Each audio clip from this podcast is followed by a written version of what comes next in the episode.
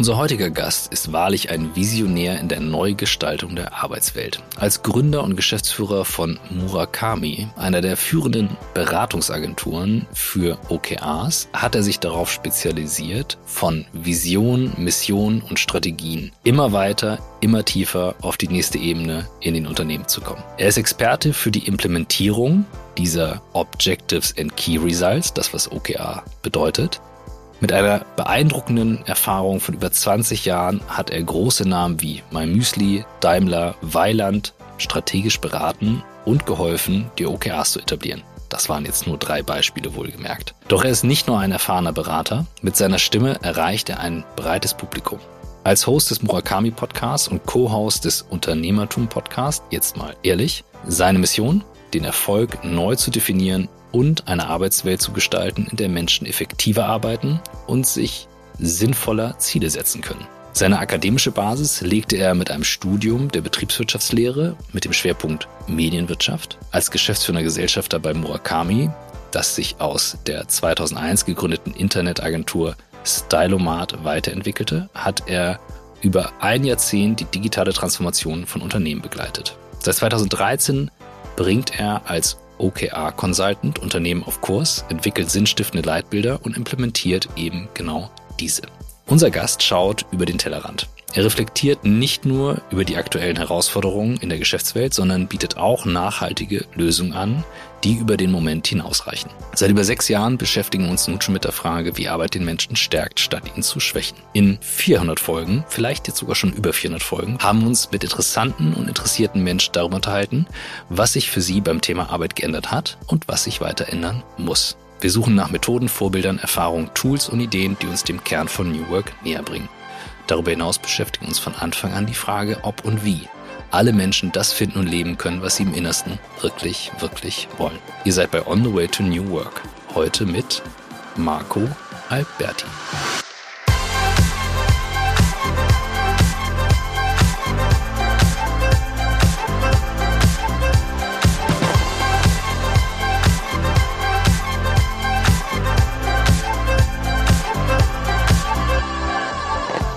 Herzlich willkommen. Ganz herzlichen Dank für die Einladung. Und äh, wie man schon gehört hat, äh, jetzt habe ich quasi die Intro-Solo gemacht. Manchmal ist es so, dass Michael dann doch aufspricht. Vielleicht habt ihr gerade Michael gehört. Das machen wir immer so, wenn einer von uns die Folge aufnimmt. Wir sind heute remote und äh, Marco, wir haben schon ein paar Mal geschoben. Immer wieder hatten wir Termin-Issues. Jetzt haben wir es endlich geschafft, denn es ist eine wirklich wichtige Folge, das Thema OKRs endlich mal gezielt in den Fokus zu nehmen und hier zu besprechen. Aber bevor wir das tun, die Frage aller Fragen, die alle von uns bekommen. Es geht um dich heute. Wie bist du der Mensch geworden, der du heute bist? Puh. Überraschend, ne? Die, ja, ja, die ist, die, ist, äh, die ist nicht überraschend, aber sie ist auf jeden Fall, äh, normalerweise würde man sagen, könnte abendfüllend sein. Aber ich versuche es mal so, so kurz zusammenzufassen und so, so spontan ähm, weil ich mir keine Antwort überlegt habe, damit es auch, damit so ganz spontan von innen rauskommt. Ich würde sagen, eine große Portion Trial and Error. Also ich habe meiner Mutter damals vorgeworfen und da war ich weit weg von 18, also sowas wie 16 oder nicht vorgeworfen, ihr, ihr gedroht sozusagen, wenn sie nicht für mich ein Gewerbe eröffnen würde, dann würde sie mir meine Zukunft verbauen. ähm, da, da steckt, glaube ich, schon so, so, ein kleiner, so ein kleiner Impuls drin. Also ich wusste früh so, in welche Richtung ich wollte und war dann auch nicht ganz bereit, mich von irgendwelchen Rahmenbedingungen aufhalten zu lassen. Und das ist in, ich habe angefangen, Computer und Telefone zu verkaufen, als ich in der Schule war, dann eine Internetagentur, ähm, bevor Internet so wirklich en vogue war und so Webseiten und sowas und Web-Applikationen gebaut. Und dann bin ich so ein bisschen in die, ja, strukturierter in die Beratung gekommen, um die größeren Hebel adressieren zu können, die man so als Agentur nicht trifft. Also da kann man immer nur umsetzen, was jemand denkt, aber ich fand den Teil spannend, wie man das verändert, was jemand denkt. Mhm. Und das hat mich dann aus der Umsetzung mehr so in die Beratung gebracht und mehr so in diese Strategie. Und auf der menschlichen Seite sind da sicher auch eine Menge Sachen richtig schief gegangen. Ich habe mal gedacht, man müsste ein Restaurant haben. Ähm, das weiß ich, dass man das nicht muss. Also jedenfalls ich muss das nicht mehr. Also du hattest das mal ein Restaurant?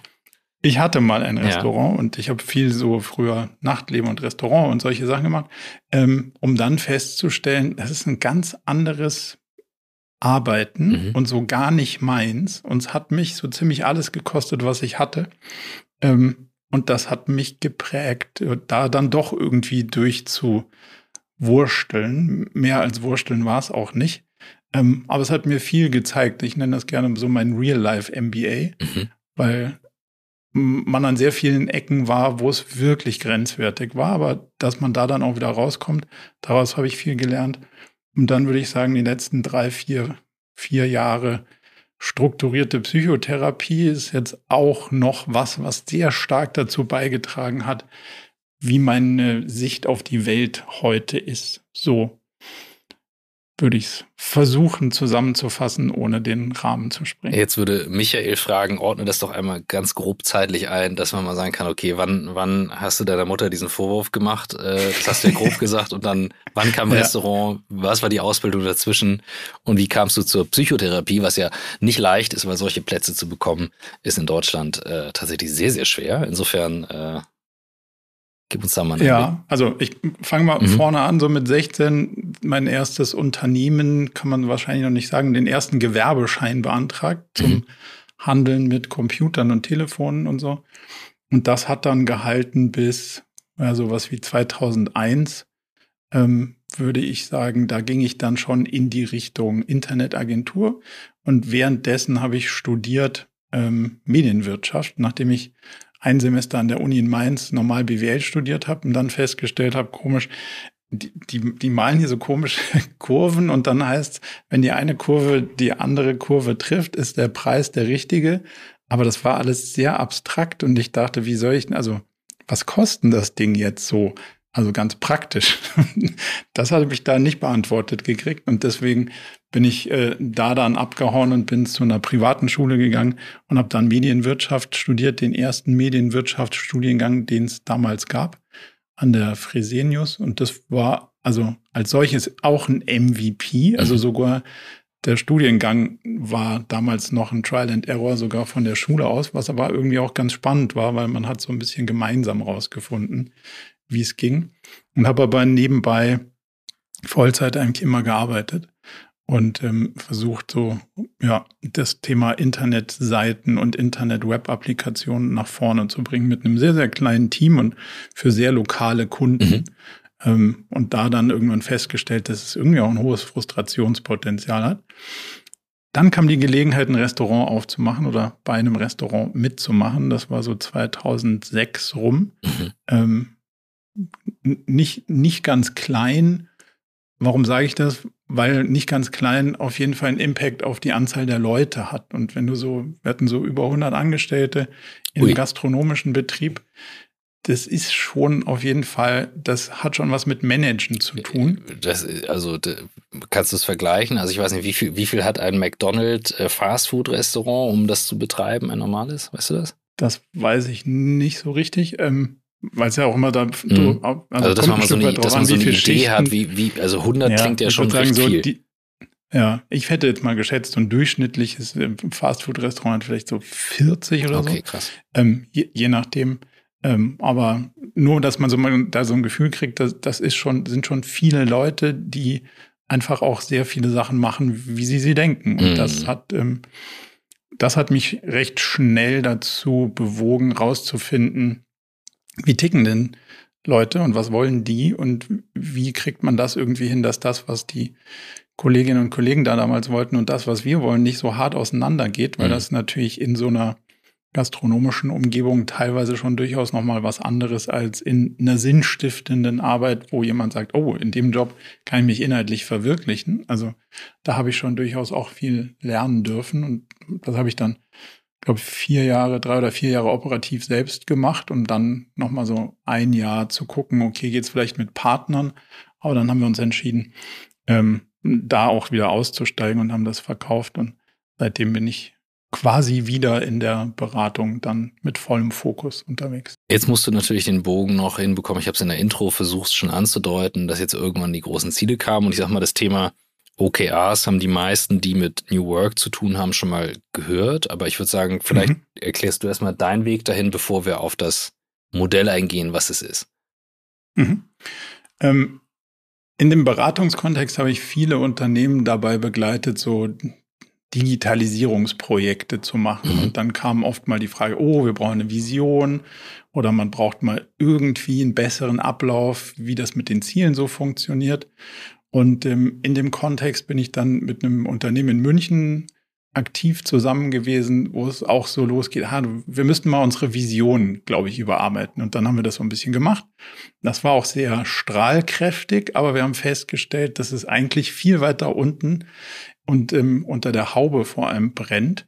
Und da war dann die Wahrnehmung, ah, wir brauchen vielleicht mehr als nur eine Vision, sondern wir brauchen wahrscheinlich auch einen relativ handfesten Plan, wie wir die Sachen auf die Straße kriegen, weil wir nur noch Geld für ein paar Monate haben. Und ähm, wenn das nicht funktioniert, dann ist Vision schön und gut, mhm. aber dann ist hier das Licht aus. So. Und in der gleichen Zeit war ich in Berlin in einigen Startups so in so einer so eine Art Beiratsfunktion. Irgendwas mal Berater, mal Beirat. Und da kam jemand aus dem Silicon Valley und hat gesagt, du, ähm, die machen da drüben alle OKRs, das müssen wir jetzt hier auch machen, in diesem Startup-Kontext. Und wie es in Berlin früher so war, oder zumindest mal in meiner Berliner Zeit, war recht schnell klar, ja klar, also das kann ja nicht so schwer sein. Also guckt man sich so ein YouTube-Video an, von dem es genau eins gab, dieses berühmte mittlerweile OKR-Video und dann war die Ableitung, ah, das müssen wir einfach auch so machen. Und das habe ich dann in diesem Münchner Unternehmen eben ausprobiert. Das waren so 220 Mitarbeitende und hatte hervorragenden, ähm, eine hervorragende erste Erlebnisphase, nämlich von alle sind gestresst, alle sind überfordert, das Unternehmen ist at risk, der CEO weiß nicht mehr, wo oben und unten ist und ich bin neben dem hergelaufen und habe gesagt, wenn wir das mehr als zwei Tage zusammen machen, kriege ich auf jeden Fall einen Herzanfall. Ich habe keine Ahnung, wie du das aushältst. Mhm. Ähm, und zehn Monate später stand das Unternehmen relativ gut da mhm. in positive Ertragslage. Also aus anderthalb Millionen Verlust sind sieben Millionen Gewinn geworden. Aus CEO ist komplett gestresst und überfordert ist, hey, wir treffen die Entscheidung jetzt in einem starken Leadership-Team und aus den Teams, die ich übernommen habe, war, jeder macht so sein Ding. Plötzlich saßen Leute in so Meetingräumen und haben sich gegeneinander ausgetauscht, wie man das jetzt besser machen könnte. Und das war ein spannender, also war wirtschaftlich irgendwie cool, es war aber auch kulturell cool. Und dann habe ich angefangen, mir Gedanken zu machen, woran könnten das eigentlich genau gelegen haben und habe das mal versucht, in so einem Blogartikel aufzuschreiben. Mhm. Und dann kam jemand und hat gesagt, du hast das doch schon mal gemacht. Ähm, wie geht denn das genau?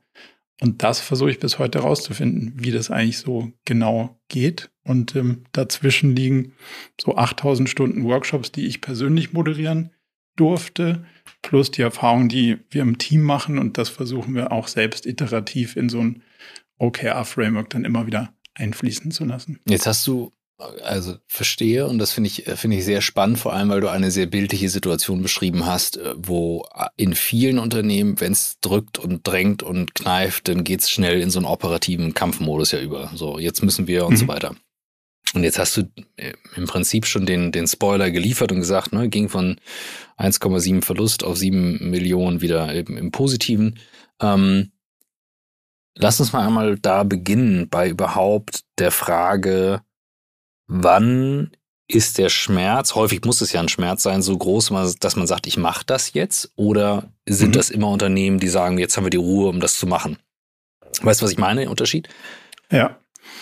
Mm, ich würde sagen, es gibt, es gibt beides. Und ähm, also was es seltener gibt, ist, ah cool, es läuft alles total super und wir sind total nicht gestresst und jetzt ändern wir was, sondern es gibt immer einen Stressfaktor und der ist entweder ein richtiger Druck, also diese wirtschaftliche Situation auf der einen Seite, oder das Gefühl, Chancen zu verpassen. Mhm. Also dieses, oh, jetzt da, da draußen ist so schnelles Wachstum und so viele Gelegenheiten.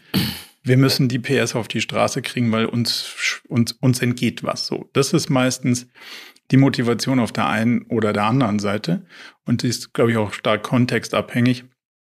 Aktuell ist die, die, die Großwetterlage natürlich eher ein bisschen krisengeprägter. Dann kommt es öfter aus dem Schmerz. Die letzten Jahre davor war sehr viel, wow, wir wissen gar nicht, wohin mit dem Wachstum, aber auch das muss irgendwie strukturiert werden. Das heißt, die Motivationslage kommt schon immer aus so einem Veränderungsdruck heraus, würde ich sagen. Wenn du jetzt jemanden beschreiben würdest, der das erste Mal damit zu tun hat. Sagen wir, der ist vielleicht in diesem Veränderungsdruck drin, hat aber nicht die Awareness dafür und jetzt kommst du mit OKRs und sagst, was ist das? Jemand, der das noch nie gehört hat, komplett blank. Mhm. Ich treffe nachher meinen Vater, ich erkläre ihm das dann was. Also das, den wird daran würde ich dann testen. Meine Eltern haben bis heute nicht verstanden, was ich eigentlich mache, aber das ist nicht so, das ist nicht so schlimm.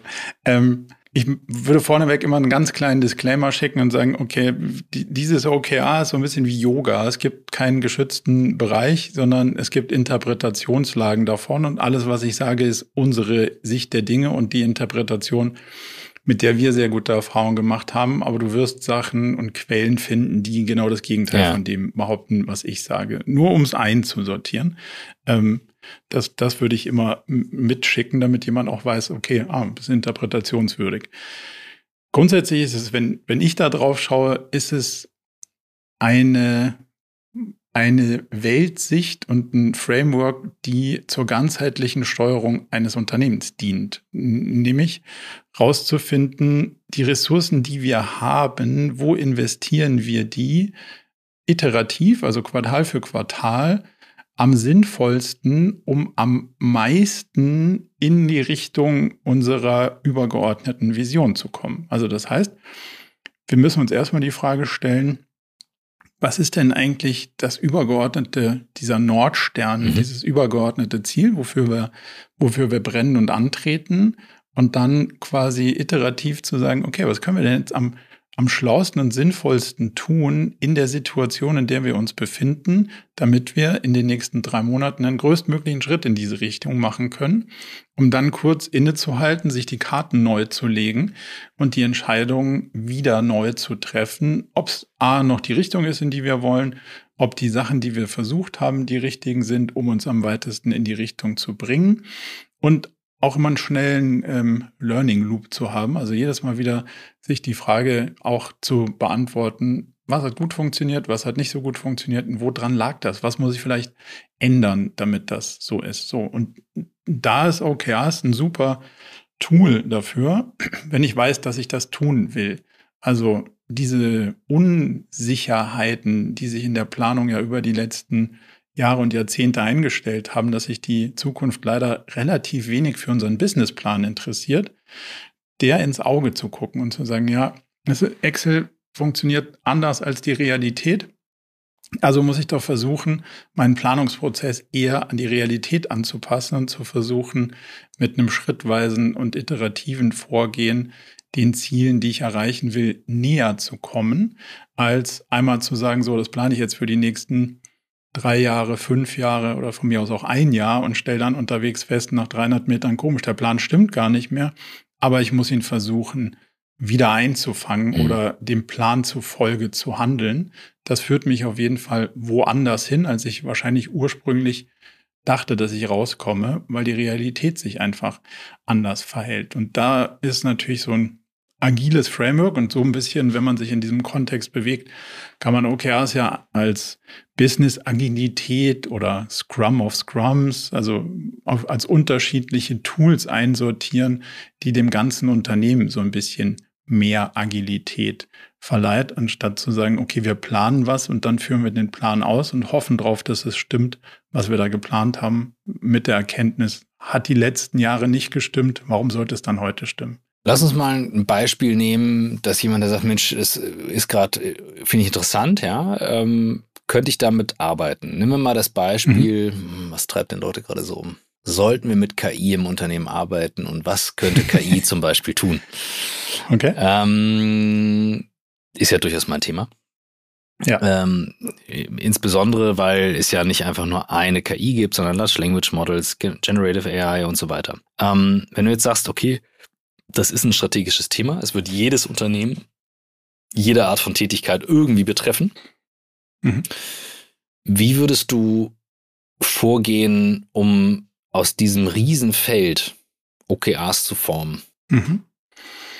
Mm, OKRs formen sich sozusagen nie kontextfrei. Also wir sehen das immer in so einem eingebetteten ähm, Konstrukt. Das heißt, wir brauchen sowas wie so eine, wir nennen das Leitbildpyramide, also mhm. eine Konstruktion aus einer, aus einer Vision und einer Mission, aus Strategien, und zwar die Strategien, die mir jetzt sagen, ah, so und so versuche ich diese Mission zu erfüllen. Und das sind stark inhaltliche Aussagen. Das hat recht wenig damit zu tun, welche Marktführerposition will ich oder will ich nicht innehaben, ja. sondern aus, der, aus dem Kundennutzen äh, gedacht, wie schaffe ich das, diese Mission zu erfüllen? Und daraus ergeben sich so ein paar Werttreiber. Und auf die kann ich mit unterschiedlichsten Dingen einwirken. Nur mal so, um den Gesamtkontext mhm. zu, zu verstehen. Und daraus formen sich idealerweise OKRs. Und jetzt ist es nicht so, dass ich da drauf schauen würde und sagen, ja, alle machen was mit KI, deswegen muss ich auch was mhm. mit KI machen. Und weil ich nicht genau weiß, wie es geht, ist das jetzt für mich ein strategisches Thema.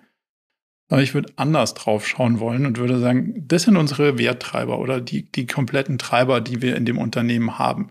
Und damit steigern wir deutlich die Wahrscheinlichkeit, dass am Ende der drei Monate und am Ende von fünf Jahren vielleicht eine deutlich bessere Lösung rauskommt, als wir sie heute mhm. haben. Und darauf habe ich dann natürlich so ein bisschen Sensoren auf die Außenwelt und sage, okay, was sind die Trends? Was machen vielleicht die anderen? Was verändert sich technologisch? Und ähm, was ist in anderen Märkten? Und durch diese Trends kriege ich dann raus, ah, da hinten ist so ein Ding, das nennt sich KI. Wissen wir noch nicht so genau und die anderen auch noch nicht so genau, aber mit der Fantasie, die wir haben, könnten wir das auf den und den Treiber möglicherweise anwenden und aus der Energie, die wir haben, mehr rausholen.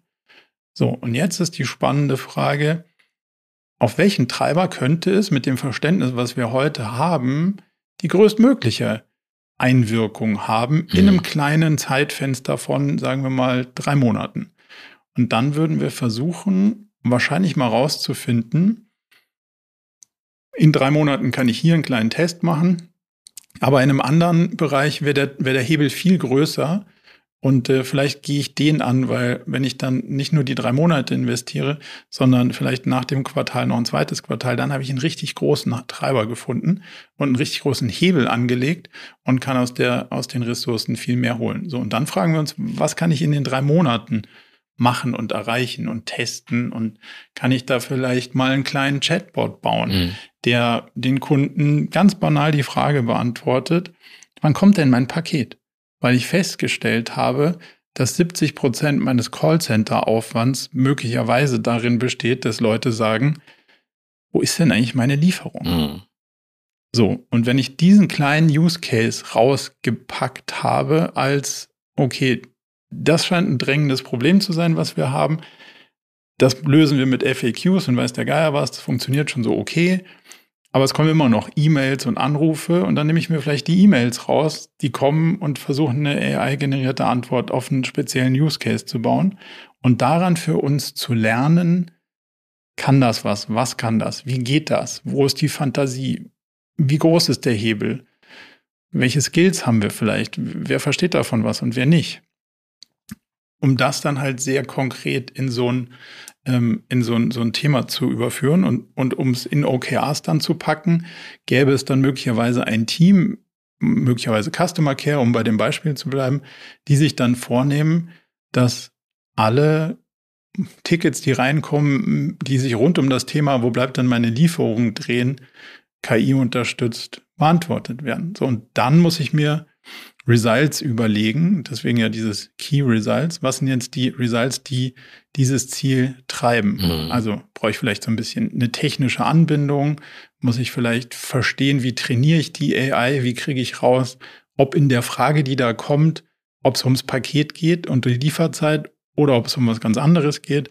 Und wenn ich da unterschiedliche Anflugwinkel definiert habe und daraus Results definiert habe, habe ich eine relativ hohe Wahrscheinlichkeit, dass ich am Ende des Quartals diesem Ziel, ich habe diesen Use Case mit AI bearbeitet und es hat richtig was gebracht. Also darüber ist ja so ein KPI, wie viel Aufwand mhm. brauche ich, um die ganzen Tickets zu ähm, beantworten der Zeiger hat sich deutlich in die Richtung bewegt, die ich gerne hätte, nämlich weniger Aufwand für all die Tickets.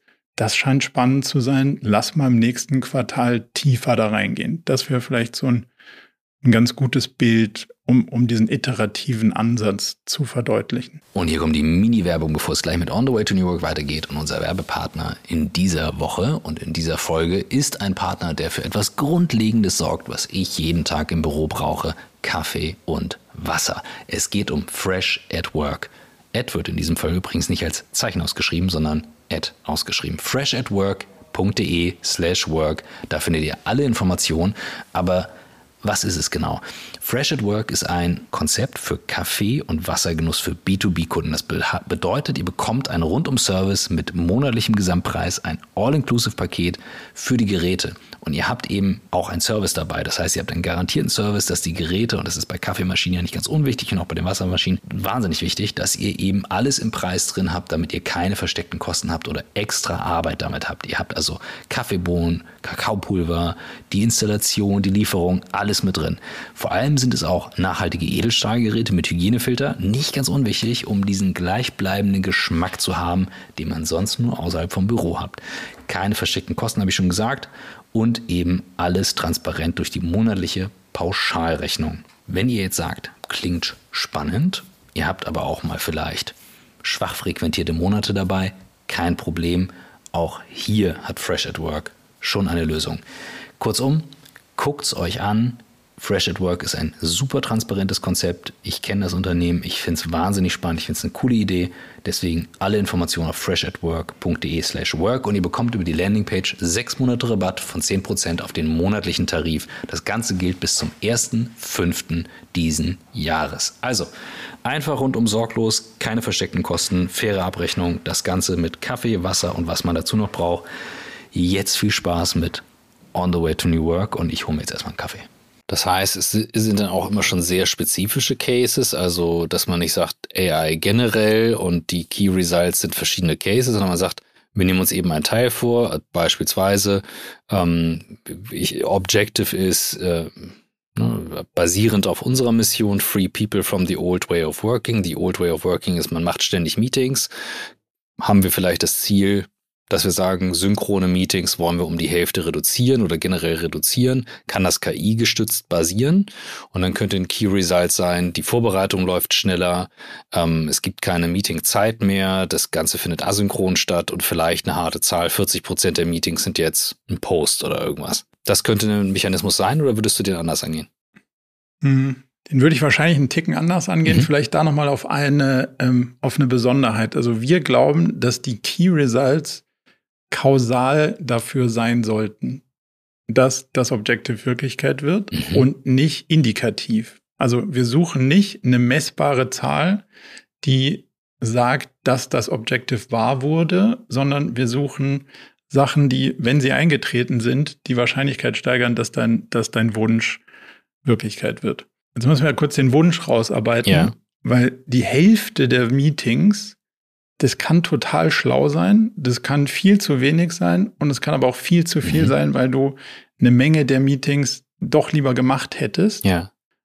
wenn bestimmte Informationen dabei verloren gegangen sind. Also einfach aus so einem KPI, Anzahl der Meetings, irgendeine Zahl rauspicken, ist wahrscheinlich nicht die beste Herangehensweise, mhm. sondern konkreter noch verstehen, was steckt denn dahinter? Also, und das könnte man ja so versuchen zu formulieren, zu sagen, jedes Meeting, was auch eine E-Mail hätte sein können, hat nicht stattgefunden. Hm, mhm. Als Objective, das, das wäre das Objective. Genau, ja. Das wäre wär ja so ungefähr wahrscheinlich das, was du sagen mhm, wollen würdest, mhm, mhm. wenn ich mich jetzt da mal so in dich reinversetze. Mhm. Weil was dir nichts bringt, ist, sehr gut, die drei Meetings muss ich jetzt auch noch killen, wäre zwar ganz cool gewesen, aber ähm, habe ich jetzt wegen dem KPI abgesagt. Mhm. Und auf der anderen Seite ähm, hättest du vielleicht auch deutlich mehr Meetings killen können. Ja. Wusstest es aber nicht so. Und bevor du jetzt da ähm, ein halbes Jahr in die Analyse verschwindest, kannst du ja erstmal deinen Wunsch glatt ziehen, nämlich zu sagen, wir machen kein einziges Meeting mehr, wo auch und also ich verstehe in eurer Welt genau wie in meiner, ist eine E-Mail nicht die Antwort, sondern mhm. hätte auch eine Slack-Nachricht sein können oder ein äh, Notion-Eintrag oder was auch immer. Ähm, aber nicht mehr, also nicht mehr reduzieren als das. So, und jetzt müssen wir uns, wenn wir das klar haben, dieses Objective, müssen wir uns überlegen, was treibt denn die Wahrscheinlichkeit, dass wir da ankommen? Und dann muss man natürlich sagen, wir müssen erstmal identifizieren, geht es eigentlich um Informationsaustausch, also geht es um, um das Senden von Informationen, geht es um das Finden einer Entscheidung oder um, geht, um was geht es sonst? Also vielleicht geht es auch, den Raum aufzumachen und Meinungen zu hören und gar nicht mhm. zu diskutieren.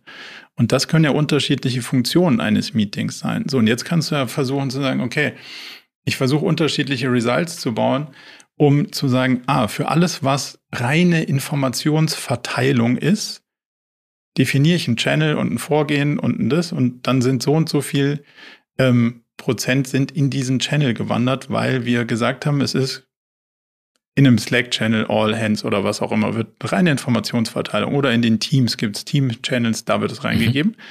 Und wenn wir, der nächste Teil ist, wir brauchen eine Entscheidung, hm, dann haben wir einen anderen Prozess definiert und den machen wir vielleicht mit einem Notion Board. Ich, ich, ich lege da meinen Denkprozess klar.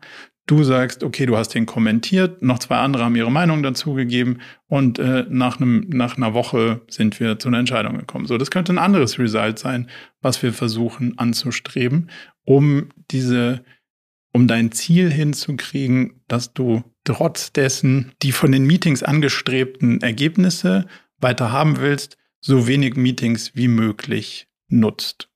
Was mir eben schon eingangs geholfen hat, ich kann ja einmal darauf zurückgehen und dann können wir ja gleich nochmal weiterbohren, weil ich finde das schon extrem spannend, weil wenn wir an OKRs arbeiten, merke ich immer wieder, wie schwer das ist, wirklich gut im Wortlaut zu sein, das festzulegen. Also ich fand das gerade schon wahnsinnig spannend, dass du erklärt hast, naja, ähm, du, du willst eben auf das KA hinarbeiten und nicht einfach eine, Ziel, eine Zahl oben festlegen, konnte ich sofort merken, weil du sagst, warum, warum willst mhm. du die Hälfte der Meetings einsparen? Das ist ungefähr so, wie wenn Leute zu mir kommen und sagen, wir wollen die E-Mail abschaffen. Du willst ja nicht die E-Mail abschaffen, sondern äh, du hast ja dahinter äh, einen Gedanken, den du reinpackst, so, ne? Also wenn du jetzt sagst, Absolut. wir wollen KI einführen, was ist der Gedanke?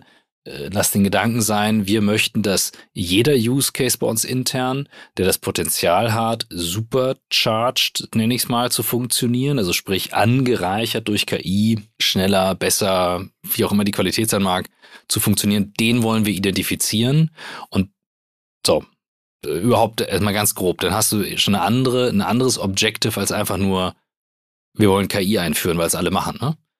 So, das, Absolut. ja. Und ähm, wie viel Zeit geht jetzt rein, aus diesem Objective dann aber diese Key Results abzuleiten? Weil ich bin manchmal sehr ungeduldig und ich habe eine, eine mhm. sehr gute Kollegin bei mir im Board, Lavinia, die mich immer wieder dazu nötigt und so, nein, jetzt müssen wir nochmal hin, nein, jetzt müssen wir nochmal ran, nein, da müssen wir nochmal das Geld. Also ich ja. Meine, Mensch, also es kann doch nicht so schwer sein. Aber ich merke gerade auch schon an den Ausführungen, doch, das ist wichtig, da genug Zeit reinzunehmen. Also was, was ist der Grund dafür, dass diese Übersetzung dann zu den KRs, zu den Key Results, so entscheidend ist und so viel Zeit braucht? Die Ursache ist meistens, dass das Objective vage und unklar ist. So, und wenn man mal zu dem Kern eures Podcasts zurückgeht, dann ist ja so ein bisschen die Frage, was willst du eigentlich wirklich, wirklich? Mhm. Und das ist eigentlich die Kernfrage von OKRs. Mhm. Also, was willst du wirklich, wirklich, dass bei rausgekommen ist? Also, was soll wirklich passiert sein? Was, welcher Nutzen soll wirklich erzeugt worden sein? Mhm. Und ähm, sich darum erstmal so lange zu drehen, bis man sagt, jetzt weiß ich wirklich, wirklich, worum es geht. Und das will ich auch wirklich haben. Dann ist schon viel gewonnen. So. Und ähm, da würde ich nochmal kurz weiter drauf rumdenken, mhm. weil du musst dir das so ein bisschen vorstellen wie einen Vertrag mit jemandem machen. Den Vertrag machst du in der Regel ja auch nicht dafür, dass alles gut läuft, mhm. sondern dafür, dass nicht so gut läuft. So, und der Vertrag, den wir machen für das Quartal, ist nicht, um jetzt nicht falsch verstanden zu werden, ist nicht dazu da, um dann mit den Leuten irgendwie hart ins Gericht zu gehen. Genau dafür ist es nicht da, sondern um so klar zu formulieren, dass am Ende, wenn du das kriegst, was da steht, du als CEO, Co-Founder, Gesellschafter happy bist und happy sein musst. Weil sonst hast du nicht sauber genug rausgearbeitet, worum es dir wirklich, wirklich mhm. geht. Wenn du am Ende genau das kriegst, was in diesen fünf Key Results und äh, in fünf Objectives und in den vier Key Results, wenn das da ra sauber rausgearbeitet ist und du bist annähernd in die Richtung von dem gekommen, was da steht, ist die Wahrscheinlichkeit extrem hoch, dass du extrem happy bist. Mhm. Wenn, wenn nicht, aber du trotzdem das gekriegt hast, was da steht, dann ist die Wahrscheinlichkeit extrem hoch, dass alle anderen denken, dass du happy sein müsstest, weil du sonst nicht, weil du sonst einfach unsauber formuliert hast, was du wirklich haben wolltest. Und das gibt so viel Klarheit, weil es eben genau diese Interpretationsfreiheit nimmt. Also wir versuchen, es interpretationsfrei zu machen und dadurch, dass die Results halt Results sind und messbar, und jetzt kommt der Punkt, warum das schwierig ist, ist halt ein hochanalytischer Prozess. Also wenn du erstmal gesagt hast, was du wirklich, wirklich willst, was bei rausgekommen ist, dann sich Gedanken zu machen, wo investiere ich denn die, Invest die Energie am besten, dass das auch wirklich mit größtmöglicher Wahrscheinlichkeit rauskommt, was wir da haben wollen, ist halt ein analytischer Prozess und hat ja was mit Ursache-Wirk-Prinzipien zu tun. Mhm. Und das heißt auch, dass da extrem viel Vertrauen und Zutrauen drin steckt. Also du musst ja dann mit den, mit den Leuten, mit denen du verhandelst, in Anführungszeichen, davon ausgehen, dass die auch ihren Job extrem gut machen und gemeinsam denkt ihr darüber nach, wie es am richtigsten ist. Und es geht bei OKRs genau nicht darum, rauszufinden, wer recht hat, sondern Ihr guckt von unterschiedlichen Perspektiven auf den gleichen Sachverhalt und versucht jetzt die wahrscheinlichste Zusammensetzung dieses O's und seiner KRs zu finden, dass die Energie, die ihr habt, dazu führt, dass das, was du wirklich, wirklich willst, am Ende bei rauskommt. Und das hat ja sau viel damit zu tun. Glaubst du, dass wenn ich da drauf setze, dass das passiert? Oder glaubst du, dass du lieber da drauf setzen würdest? Also es ist ja ein hochgradig inhaltlicher Diskurs, wenn es gut gemacht ist. Und deswegen ist es in Anführungszeichen anstrengend. Aber wenn das mal glatt ist, mhm. dann können drei Leute 30, 300 ein Quartal lang hinterherrennen und genau versuchen, diese Sache hinzubekommen. Und wenn sie annähernd in die Richtung gekommen sind, wird was Gutes bei rausgekommen sein. Und dann sind idealerweise auch alle damit happy, weil es das Beste ist, was wir kriegen konnten. Und deswegen lohnt sich die Zeit auch so, da rein das Problem zu verstehen, extrem gut zu formulieren, worum es dir eigentlich geht, was du wirklich willst, dass rauskommt und dann Ursache-Wirk-Prinzipien mhm. zu unterlegen und zu sagen, diese zehn Hebel sehe ich, alle zehn kann ich aber nicht mit den Ressourcen und das wäre auch irgendwie ein bisschen, wir wollen ja nicht zehn Sachen anfangen, sondern ein paar Sachen zu Ende bringen. Deswegen machen wir vier und von den vier versuchen wir ähm, ambitioniert ranzugehen, aber bestmöglich das Ding über die Linie zu kriegen. Und dann haben wir alles getan, was wir tun konnten, weil wir haben die schlauesten Überlegungen angestellt. Wir haben uns richtig in die Augen geschaut und gesagt, das ist das, was wir wirklich, wirklich wollen. Das sind die schlauesten Wege, die wir dahin haben. Und dann haben wir idealerweise fokussiert dran gearbeitet. Und dann kommt raus, was rauskommt. Du hast mich natürlich mit dem, was du wirklich, wirklich willst, äh, gekriegt. Das ist natürlich der mega Hook. das freut mich. Ähm, die, und ich kann dir auch folgen und verste also verstehe natürlich auch, warum das ein so anstrengender Prozess ist. Jetzt ist diese Frage, was du wirklich, wirklich willst, natürlich leicht gestellt. Was ist denn deine mhm. Erfahrung, mhm. an welcher Stelle dieses Prozesses am meisten Zeit rangeht? Ich könnte mir tatsächlich vorstellen, dass überhaupt die Frage nach dem, was willst du denn wirklich, wirklich, schon einen gigantischen Raum einnimmt, der vielleicht auch sehr emotionale Diskussionen auslöst, vielleicht auch äh, Teams auseinanderbringt, die eigentlich vorher gedacht haben, wir machen hier dasselbe, aber jetzt doch plötzlich feststellen wir den Prozess, nee, es sind ganz andere Sachen. Wie ist da deine Erfahrung? Genau so, wie du sagst. Alles von dem. und deswegen habe ich versucht, vorhin so diesen, diese Leitbildpyramide so ein bisschen mit in den Raum zu bringen, mhm. weil das hängt ja sehr stark davon ab, wer willst du sein? Wo willst du hin? Wo willst du langfristig hin? Und dann kann ich ja erst sagen, ist das ein gutes Objective? So, keine Ahnung, kann ich ohne Kontext nicht beantworten. Kann ich nur beantworten, wenn ich weiß, Was sind eure Rahmenbedingungen? Was ist dein langfristiges Ziel als Unternehmen? Also mhm. was ist die Vision? Was ist dir persönlich wichtig und was ist dir nicht so wichtig? Was sind die Werte? Wenn du, wenn du das weißt, in dem Kontext kannst du diese Frage nach, was ist denn das nächste schlaue Objective, ganz gut beantworten. Aber du wirst halt feststellen, dass über die Ziele extrem viel diskutiert wird und dann macht diese Diskussion den Raum auf und ihr fehlt der Kontext. Und deswegen ist es natürlich auch in vielen Unternehmen so ein reibender Prozess, weil er halt so unmissverständlich klar macht, hier fehlt Kontext. Wir reden nicht von dem Gleichen und möglicherweise wollen wir auch nicht das Gleiche. Weil wenn du es gut machst, operiert so ein OKR-Prozess auf der obersten Ebene und damit optimiert er idealerweise nach dem globalen Optimum. Das heißt, die Entscheidungen, die ich treffe, führen für das Gesamtunternehmen den Schritt in die richtige Richtung, der am größten ist. Das heißt aber, wenn wir jetzt mal unterstellen, du wärst jetzt Bereichsleiter von einer, von einem Bereich, kann es sein, dass du zurückstecken musst in den Sachen, die du willst, weil du IT-Ressourcen haben willst, die jemand anders auch haben mhm. will. Und vorher hast du immer so Deals beim Mittagessen gemacht mhm. oder so ein bisschen laut gesagt, ich brauche das jetzt.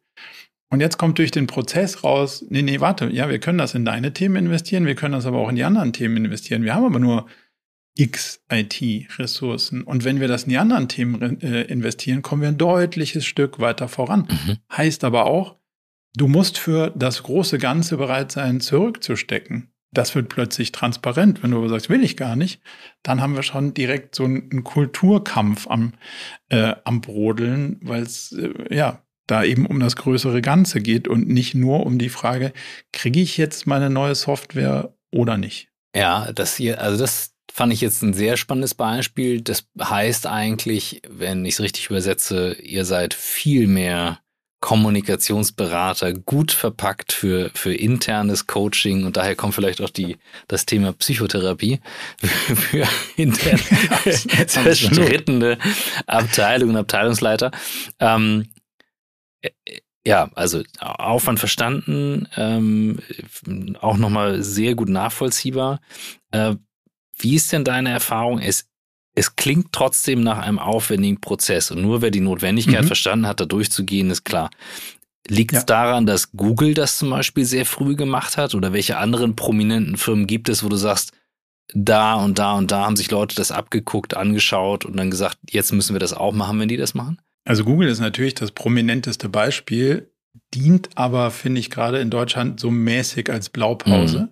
Zum einen gibt es an dem Google-Prozess auch viel zu kritisieren.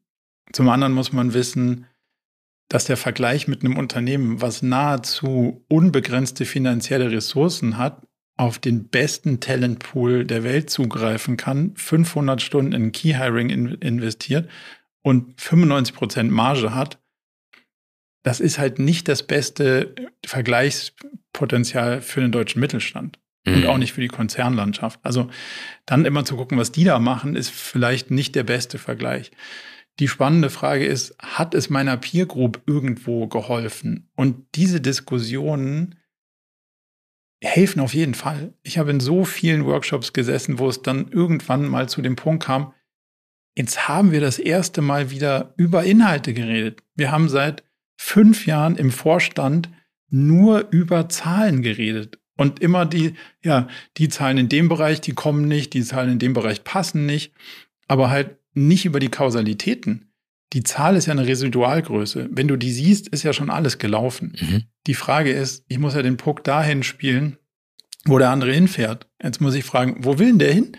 Und wenn ich das irgendwie versuche zu antizipieren, habe ich auch eine große Chance, die sogenannten Zahlen zu verbessern. Aber dafür muss ich ja ein recht gutes Verständnis haben, was ist denn der Markt, was wollen denn die Leute, was ist meine Lösung, was sind die Lösungen mhm. von den anderen, wo kann ich wirklich was besser machen, wo nicht.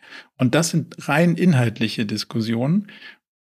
Und die sind in vielen, vielen, ja, sagen wir mal, Führungsteams schon so ausgeblendet, dass halt nur noch über Zahlen, BWAs und Co. gesprochen wird. Und das kann man sich von Google abschauen. Da gibt es zwar große Targets, aber es gibt auch eine extrem starke Beziehung zum Produkt. Und mhm. das ist, glaube ich, was, was in, in, in vielen deutschen Kulturen einfach noch unterrepräsentiert ist. Also, dass das einen größeren Teil auch bei den Objectives mit einem, dass du sagst, abgeleitet von der Vision, wirklich sauber da in die Tiefe zu gehen. Was genau, also mh. was du halt oft feststellst, ist, dass, dass Leute sagen so, ja, das ist meine Vision. Mhm. Und dann da weiter drunten kommt irgendwo so eine Strategie, Customer-Centric. Wir haben jetzt gelernt, agil und so mhm. und Customer-Centric ist total cool. Mhm. Fängt aber schon damit an, dass die Vision, wir wollen die Größten sein oder wir sind der Marktführer, wir sind der Player für, wir sind was auch immer, ist ja schon mal nicht Customer-Centric, sondern egozentrisch. Und da fängt das ja schon an. Und wenn ich dann verstehe, dass nicht ich im Zentrum meiner Vision stehen sollte, sondern die anderen, mhm. dann kann ich von da halt auch sauberer ableiten, wenn da steht, wir sind Marktführer oder haben x Milliarden Umsatz oder mal eine Milliarde, weil es so cool ist, dann hast du natürlich ein inhaltliches Problem davon, was abzuleiten, weil er beliebig und oftmals auch generisch ist und auch gar nicht aus einer inhaltlichen Überzeugung zu den Mitarbeitenden spricht, sondern aus so einer, ja cool, die Zahl klingt doch ganz gut und die hat eine Null mehr als die davor. Das müssen wir doch irgendwie hinkriegen. Mhm. Aber wenn du von der anderen Seite kommst, von dem Inhaltlichen, dann hast du natürlich auch eine viel größere Chance, wirklich zu verstehen, was haben denn die Leute für ein Problem? Und wenn du eine Lösung baust für ein Problem, was viele Leute haben, was drängend ist und deine Lösung gut ist, dann hast du ein Business. Da kannst du dich gar nicht gegen wehren. Also, du könntest auch nicht chargen, aber wenn du ein bisschen was dafür chargst, hast du auf jeden Fall ein Business. Wenn du sagst, ich hätte so gern ein Business, aber ich habe keine Ahnung, was die Leute für ein Problem haben und ich weiß auch nicht, wie man es löst, dann wird es mit dem Chargen auch schwierig. Und deswegen ist selbst, wenn man ein erfolgreiches Business bauen will, immer schlau von der Seite zu kommen und das dann sauber runter zu deklinieren und das in OKRs zu übersetzen, weil ich dann viel näher dran bin am, was bringt mich am ehesten nach vorne. Wie viel Zeit sollte beim ersten Mal in so einen Prozess gesteckt werden? Und ich weiß, wahrscheinlich kommt es darauf an, aber gerade wenn man sagt, boah, eigentlich ist keine Zeit, dann ist es ja vor allem mhm. die Zeit, sowas zu tun, ist klar. ähm, ja. Aber wie viel Zeit sollte da reingehen in so einen Prozess? Wir halten das recht pragmatisch und machen das Beste aus dem, was wir kriegen können und halten das auch für einen ganz guten Prozess. Ähm, wir glauben, dass, und das ist nicht nur ein Glauben, sondern das ist jetzt irgendwie über viele Jahre auch bewiesen, Du brauchst zwei Tage für so einen Top-Management-Workshop, mhm. damit du ausreichend diskutieren kannst, was sind die Wetten, was ist der Fokus, was passiert um uns rum, worauf sollten wir setzen, was müssen wir depriorisieren, was machen wir diesmal nicht. Das braucht einfach Zeit.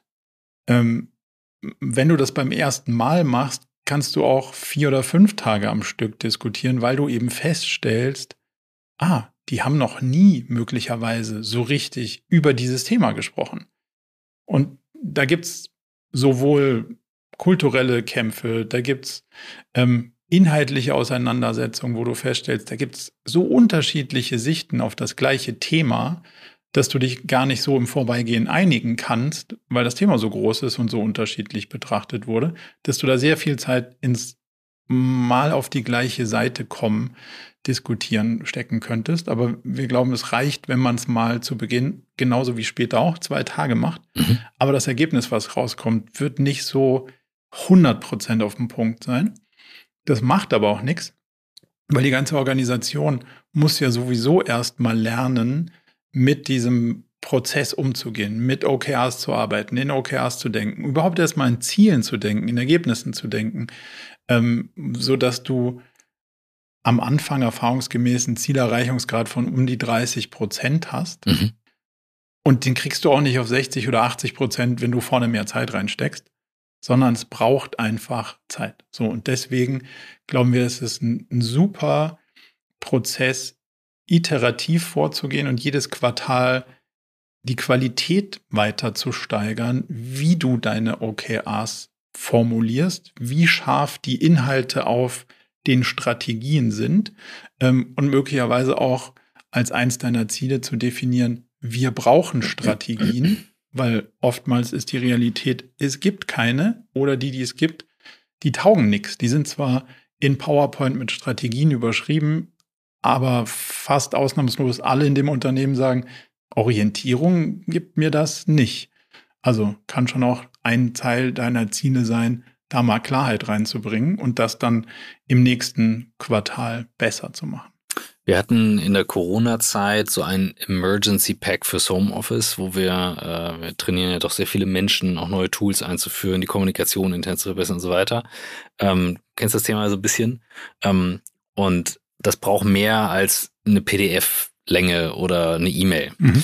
Und dann haben wir so das Emergency Kit gemacht für zu Hause, für Microsoft Teams, für Slack und so weiter. Was muss man beachten? Gibt es für Krisenzeiten das OKR Emergency Starter Pack, wo man sagen kann, start here? Also aus meiner Perspektive ja, aber also wenn du mich fragst, was du machen solltest, dann kann ich dir das beantworten. Ja, also wenn ich frage immer, es ist immer für mich immer spannend. Ja, ich, ja also ich glaube mehr Richtung Mittelstand, also auch jetzt so, wir, es hören ja. wirklich sehr breit Führungskräfte aus Konzernen, ähm, Geschäftsführer, Inhaber. ähm, ich sag mal, wir in unserer Teamgröße sind wahrscheinlich eher so auf Agenturgröße, ist gar nicht mhm. mehr bei uns, sondern so Leute, die sagen, shit, ich habe wirklich eine Million andere Sachen zu tun, äh, als jetzt irgendwie über Vision, Mission. Aber wenn du sagst, pass auf, und den, den, den Spoiler, den fand ich sehr stark am Anfang, wo du gesagt hast, das waren die Ergebnisse vorher, das waren die Ergebnisse danach. You choose. Mhm. Here's the starter pack to, to get into it. Ja, also ich würde empfehlen, wir haben das mal versucht, so in zwei, zweieinhalb Stunden Online-Kurs aufzubauen, weil wir wissen, dass die Möglichkeit, Zeit zu investieren in Sachen, wo sowieso das Gefühl ist, boah, krass, ich habe zu viel auf dem Tisch und ich habe zu wenig Zeit, dann schwierig ist. So, in so zweieinhalb Stunden kannst du dir ein ziemlich gutes Verständnis erarbeiten, wie funktioniert OKRs von der Grundidee, was kann es dir liefern, was kann es dir nicht liefern, ähm, taugt das für, für dein Unternehmen? So oder für deine Situation in deinem Unternehmen. Möglicherweise ist deine Antwort, ja, es ist noch nicht perfekt, weil eigentlich müssten die Abteilungen rechts und links von mir und über mir müssten mitmachen, aber ich mache mal in meinem, in meinem Bereich, in meiner Abteilung, will ich mal so einen Test machen und dafür kannst du dir in zwei, drei Stunden das Basiswissen, ja, quasi gewinnen, um die Entscheidung zu treffen, A, ja, will ich machen, ist was, es bringt mir was und B, wie geht denn das so ungefähr?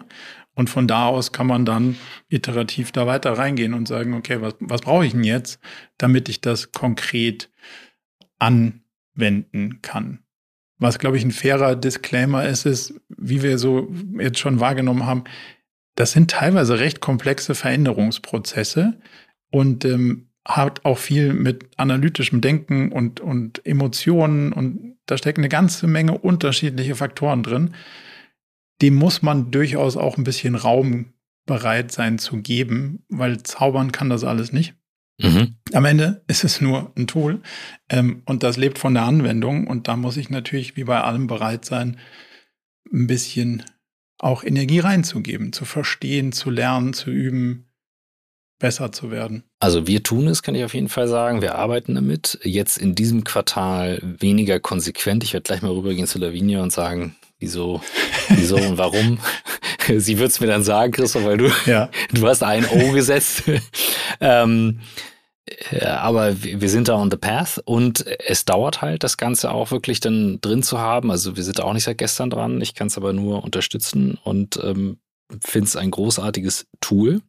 Ähm, Dich findet man und erreicht man auf LinkedIn oder was ist jetzt so der geeignete Weg, wenn man dich ansprechen möchte? Murakami.com, das ist wahrscheinlich die beste digitale Heimat und da findet man tiefere ähm, Einblicke in das ganze Thema. Podcasts gibt es eine ne Menge und wenn jetzt jemand sagt, ah, ich will da mal eine Frage zu stellen, dann habe ich so ein Format in dem Podcast. AMA nennt sich das. Da kann man einfach fragen und kriegt auch Antworten und dann kann man damit machen, was immer man möchte. Vielleicht noch so ein Aspekt, der für dich ganz spannend sein mhm. könnte, weil ich habe ja das, ich habe ja das gleiche Phänomen. Also bei mir kommen Ideen immer beim Duschen. Und ich komme mhm. aus der Dusche und mhm. bräuchte mhm. eigentlich mhm. neben der Dusche so einen riesen Zettel, wo dann drauf steht, so, und jetzt das machen wir als nächstes. Habe ich mal meinem alten Mitbewohner geschenkt, äh, mit dem ich eine Firma gegründet hatte. Das gibt so einen wasserdichten Zettel und er hatte immer eine Idee unter der Dusche mit äh, Block und Stift. Ich muss mal wieder raussuchen. Das gibt's auf jeden Fall. Ja, das Blöde ist, da landet dann so viel drauf. Und ich habe mir den Spaß gemacht und habe die Dinger dann immer aufgeschrieben und aufgeschrieben und aufgeschrieben. Und bei der OKR-Formulierung für uns selber ist mir aufgefallen, so, ich habe auf die Idee von gestern immer keinen Bock mehr. Und ich denke immer, die von heute, das ist der Durchbruch. Das ist jetzt die beste Idee, die ich je hatte. Und wenn wir die machen, dann wird alles anders. Stell aber fest, dass ähm, ohne Exekution die Ideen immer nicht so wirklich hilfreich sind. Und der spannende Punkt ist, wenn du die Zettel über die Zeit übereinander legst, stellst du fest, die Idee ist gar nicht neu. Die hatte ich schon 17 Mal. Wir haben sie halt nur nie gemacht. Und da kommt so ein bisschen der Impuls, der dir als Ideengeber mhm. natürlich auch Orientierung gibt, zu sagen, ey, die Ideen, die ich habe, sind super und es ist super, dass ich Ideen habe. Das soll auch nicht aufhören. Aber ich muss vielleicht aufhören, mich selbst und andere dauernd zu verwirren und oder davon abzuhalten, die Dinger, die ich gestern erfunden habe, mhm. überhaupt in die Realität zu tragen, weil das bringt uns alle nicht weiter. Mhm. Ja, den, den Schuh, den kann ich mir anziehen. Das ist wohl wahr, ja. Ja, doch. Der ist aber normal. Resoniert. Also den, ja. den, den sehe ich auch bei, bei allen C-Levels so und bei mir selber. Mhm. Der ist total normal, wenn, wenn das so ein bisschen deine Rolle ist. Ja, ja. Aber es ist auch schön, dann zu sagen, hey, die Ideen sehen ja nicht weg ich habe die so ganz strukturiert irgendwo und ja. jetzt warte ich mal kurz. Oder ich sage, hey, die ist wirklich krass. Wenn wir die jetzt nicht machen, verpassen wir was. Aber dafür machen wir die von vorgestern nicht mehr. Und dieser strukturierte Prozess gibt dir mehr Gelassenheit, mhm. aber auch deinen Kolleginnen und Kollegen, weil du dann die Möglichkeit hast zu sagen, ja, ja, warte, alles gleichzeitig geht nicht. Ist das jetzt wirklich wert, das Ding von vorgestern abzuschießen oder machen ja. wir das erst zu Ende? Und ähm, das ist auch in den ruhigen OKR-Phasen der Riesenvorteil. Und ich habe mal, ähm, nachdem ich das Buch oder eins der Bücher von Jason Fried, dem Basecamp-Gründer aus 37 Signals, mhm. gelesen habe, der ähm, den ich einen ganz großartigen Unternehmer finde, der sagte, er ist Co-Founder und CEO oder Founder und Co-CEO. Ich kann es dir gerade gar nicht sagen, welche von beiden Rollen. Er sagt, naja, die beiden Rollen unterscheiden sich für ihn insofern, er will ungern über der der Ex Chief Executive Officer, weil er sagt, er muss ja eigentlich niemanden antreiben, aber es gibt Phasen, wo das vielleicht mal notwendig ist und da arbeitet er dann eben auch mehr auf diesen Zielen mit und Zielgerichte und dann ist er eben der Founder oder Co-Founder, der kommt dann mit Ideen, Vision nach vorne. Mhm. Und das hatte ich so im Nebensatz gelesen und war so, ach, logisch eigentlich. Ich habe ja auch sonst über den Tag verteilt verschiedene Rollen in meinem Leben. Ähm, und das hilft mir dann sehr viel disziplinierter dann auch reinzugehen und sagen, okay, jetzt lass uns wieder hinsetzen, ransetzen, den Prozess machen, weil ansonsten brauchst du einen, einen sehr starken Puffer zwischen dir und dem Team, der, der oder die das auffängt und das ja. quasi macht. Und das wäre jetzt hier dann institutionalisiert. Okay. Plus es gibt dir die Zuversicht über die Zeit, dass dieses, du hast, glaube ich, Antreiben gerade genannt, mhm. nicht mehr nötig sein genau. Dürfte, ja. weil alle das gleiche Denkmodell verfolgen und wir gemeinsam rausgearbeitet haben, das ist so wichtig und das ist nicht wichtig. Und der Job von OKRs aus meiner Perspektive ist ja, dir zu ermöglichen, ins Schwimmbad zu gehen. Und andersrum weil dann die Organisation gut eingestellt ist. Nicht, weil ich will, dass alles hier aus dem Schwimmbad gehen können, sondern weil das das richtige Denkmodell ist. Wenn da niemand mehr eingreifen muss, sie oder er als Führungskraft ganz oben, dann kommt die Organisation von selber zu den richtigen Entscheidungen und verfolgt sie auch konsequent. Und das ist im Prinzip der Job. Ja, und äh, wir hatten schon Phasen, denen wir es erlebt haben und ich werde jetzt äh, gleich mit Lavinia sprechen, dass wir wieder dahin zurückgehen und wieder disziplinierter sind. Aber ich glaube, auch das ist ein Prozess, wie ich dich richtig verstanden habe. Absolut. Marco, es gibt am Ende immer die Frage, natürlich ganz viel Inspiration und so weiter, aber wir sind schon, äh, ich habe gerade mit Schrecken festgestellt, äh, es ist gleich eine Stunde rum. Ich war gerade so, okay, wow, how did that happen? Ähm, aber das spricht für dich, das spricht für das Thema, vor allem aber für dich. Die Frage, die sich der äh, Einstiegsfrage ein, äh, anschließt, wie bist du der Mensch geworden, äh, die wir am Ende immer stellen, ist die Frage, wo willst du noch hin? Hm. Ich würde deutlich, also mich deutlich der Wissenschaft annähern, weil ich einen starken Drang nach Erkenntnisgewinn habe und spannend finde, wie die Wissenschaft tickt und denkt. Und äh, ich mag dieses Philosophiefeld in Kombination mit Wirtschaft extrem gerne. Also mhm. so eine Schnittstelle zu schaffen zwischen Wirtschaft und Philosophie und zwischen Praxis und Wissenschaft. Und wenn ich das irgendwie, wie auch immer das aussieht, kann ich dir noch nicht sagen. Aber da würde ich gerne hin. Ja, man kannst ja ein OKR-System aufbauen, um vielleicht dieses Ziel zu erreichen. ja. Das ist jetzt nur eine Idee, die mir gerade gekommen ist. In diesem Absolut. Sinne danke ich dir für eine wirklich schöne Stunde.